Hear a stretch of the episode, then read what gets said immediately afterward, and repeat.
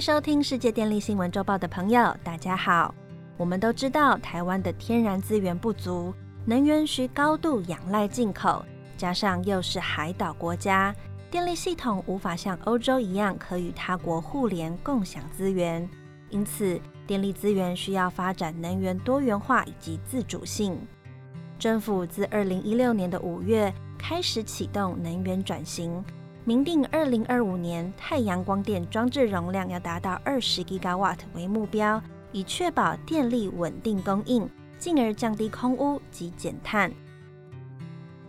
由于太阳光电具有间歇、变动以及不易预测的特性，对于电力系统供需平衡与电网运转安全会有一定的冲击。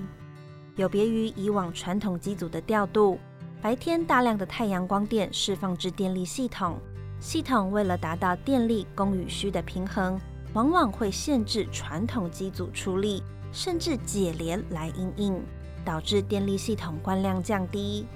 如果又遇到气候因素导致太阳光电不如预期，那么上述情况严重，皆可能会造成系统供需失衡，进而影响电力系统的安全与稳定。因此，经济部在二零二二年鼓励光电业者参与储能结合太阳光电设置，简称光储，运用储能系统快速反应以及可以大量储存电能的特性，白天将太阳光电电能存入储能装置中，并于午后太阳光减少或夜间时段将电能输出使用，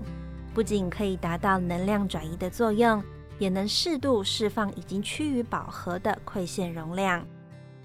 为了发展储能调度需求，依据能源署光储作业要点，由台电建制光储调度管理系统平台，以及制定光储充放电原则。平台可供业者做身份登录，并依据充放电原则来填写充放电的排程，在于隔天依排程进行充放电。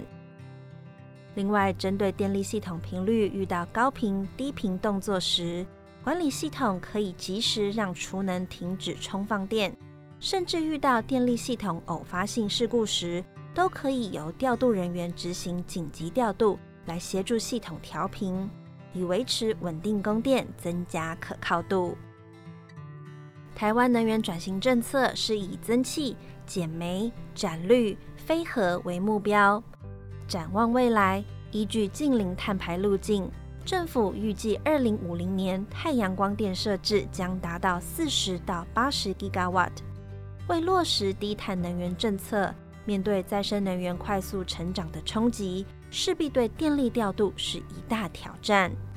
因此，建构具快速充放特性、及时调度指令的光储系统，除了有利于尖峰用电的。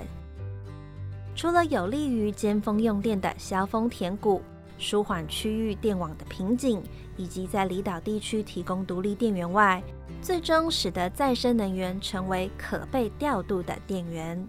不仅开创台电电力调度新局面，更是台湾实现电力资源多元化及迈向近零碳排的最大助力。未来台电公司将秉持信念，持续推动技术创新。成为卓越的世界级公司。以上是本周世界电力新闻周报的整理报道。国际上电力的大小事，我们会持续密切关注，并且跟大家分享。若喜欢我们的频道，欢迎与好朋友分享哦。我们下次再会。